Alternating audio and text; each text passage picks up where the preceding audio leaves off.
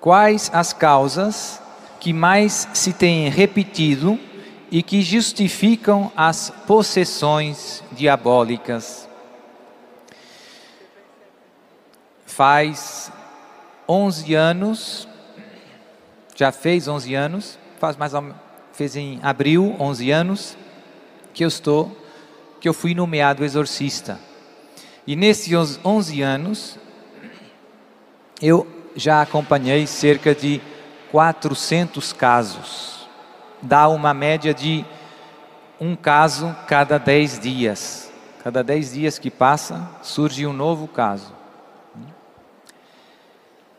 É, e nesses, desses 400 casos, a grande maioria, eu diria talvez um 80, 90%, é são casos de pessoas que são vítimas de um malefício, vítimas de uma bruxaria, vítimas de magia negra.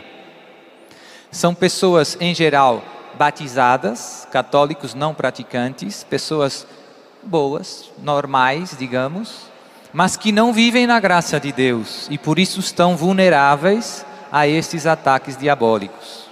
Um cristão que vive na graça de Deus está protegido, vacinado, não tem problema, tranquilo.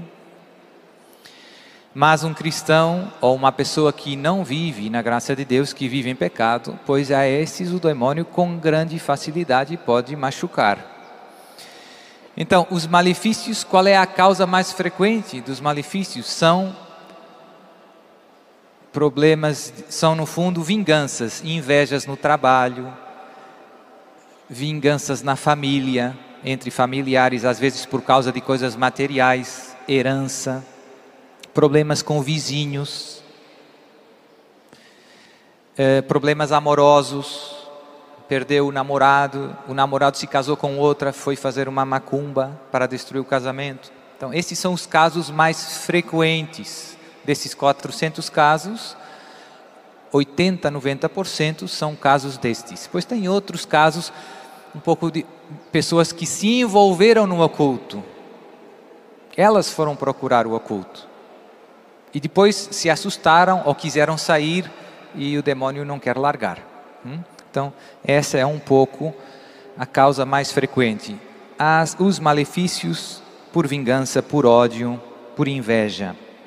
Por inveja também acontece muito lá em Portugal. As pessoas têm inveja porque uh, a sua vizinha o, tem um trabalho bom, tem uma casa boa. Quando vocês eram crianças, brincavam juntos. E ela, a vida dela deu certo e a sua não. Então, muita gente por maldade faz malefícios.